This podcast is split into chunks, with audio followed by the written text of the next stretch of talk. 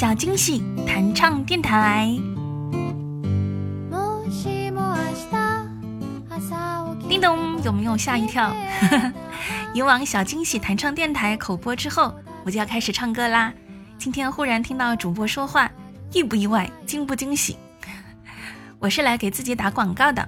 订阅和收听了这个电台的小耳朵，一定都是喜欢听我唱歌和弹琴的。非常感谢你们一直都在。唱歌对我来说，是我表达和分享生活的一个触手。在歌声里，有人说听到了我阳光积极，有人说我温暖治愈。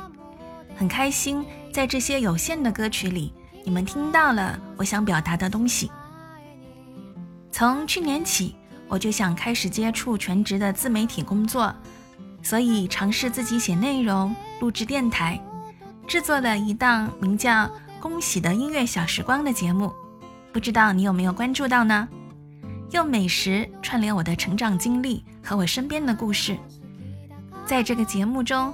获得了许多有同感的听众朋友的喜爱和点赞，也收获到了一些肯定和鼓励，取得了一点点的成绩，于是也给了我继续做原创内容的信心。今天我就是来介绍我的另外两个刚刚上线的新节目，一个叫做《恭喜的电影小时光》，是音乐小时光的姊妹篇，食是美食的食，给你们推荐和介绍。曾经打动过我的影视作品，还有我生活里的故事。荧屏里那些和食物相关的场景，在无数艰难的日子里温暖过我的心。我也想推荐给你，希望你也能感受到食物治愈生活的力量。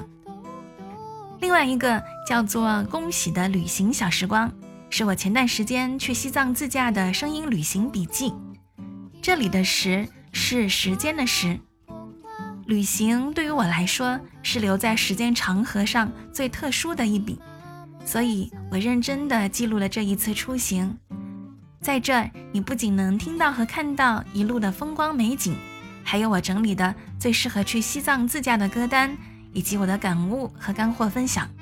希望可以遇见也喜欢旅行的你。除了唱歌，我想让你们看到更加立体生动的杨恭喜。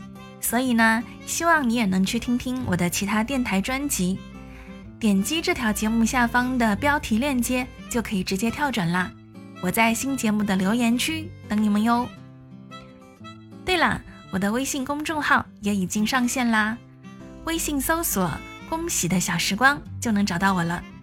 当然啦，我也会继续录制好听的弹唱歌曲给你们，其中有一些还会以视频的方式呈现出来。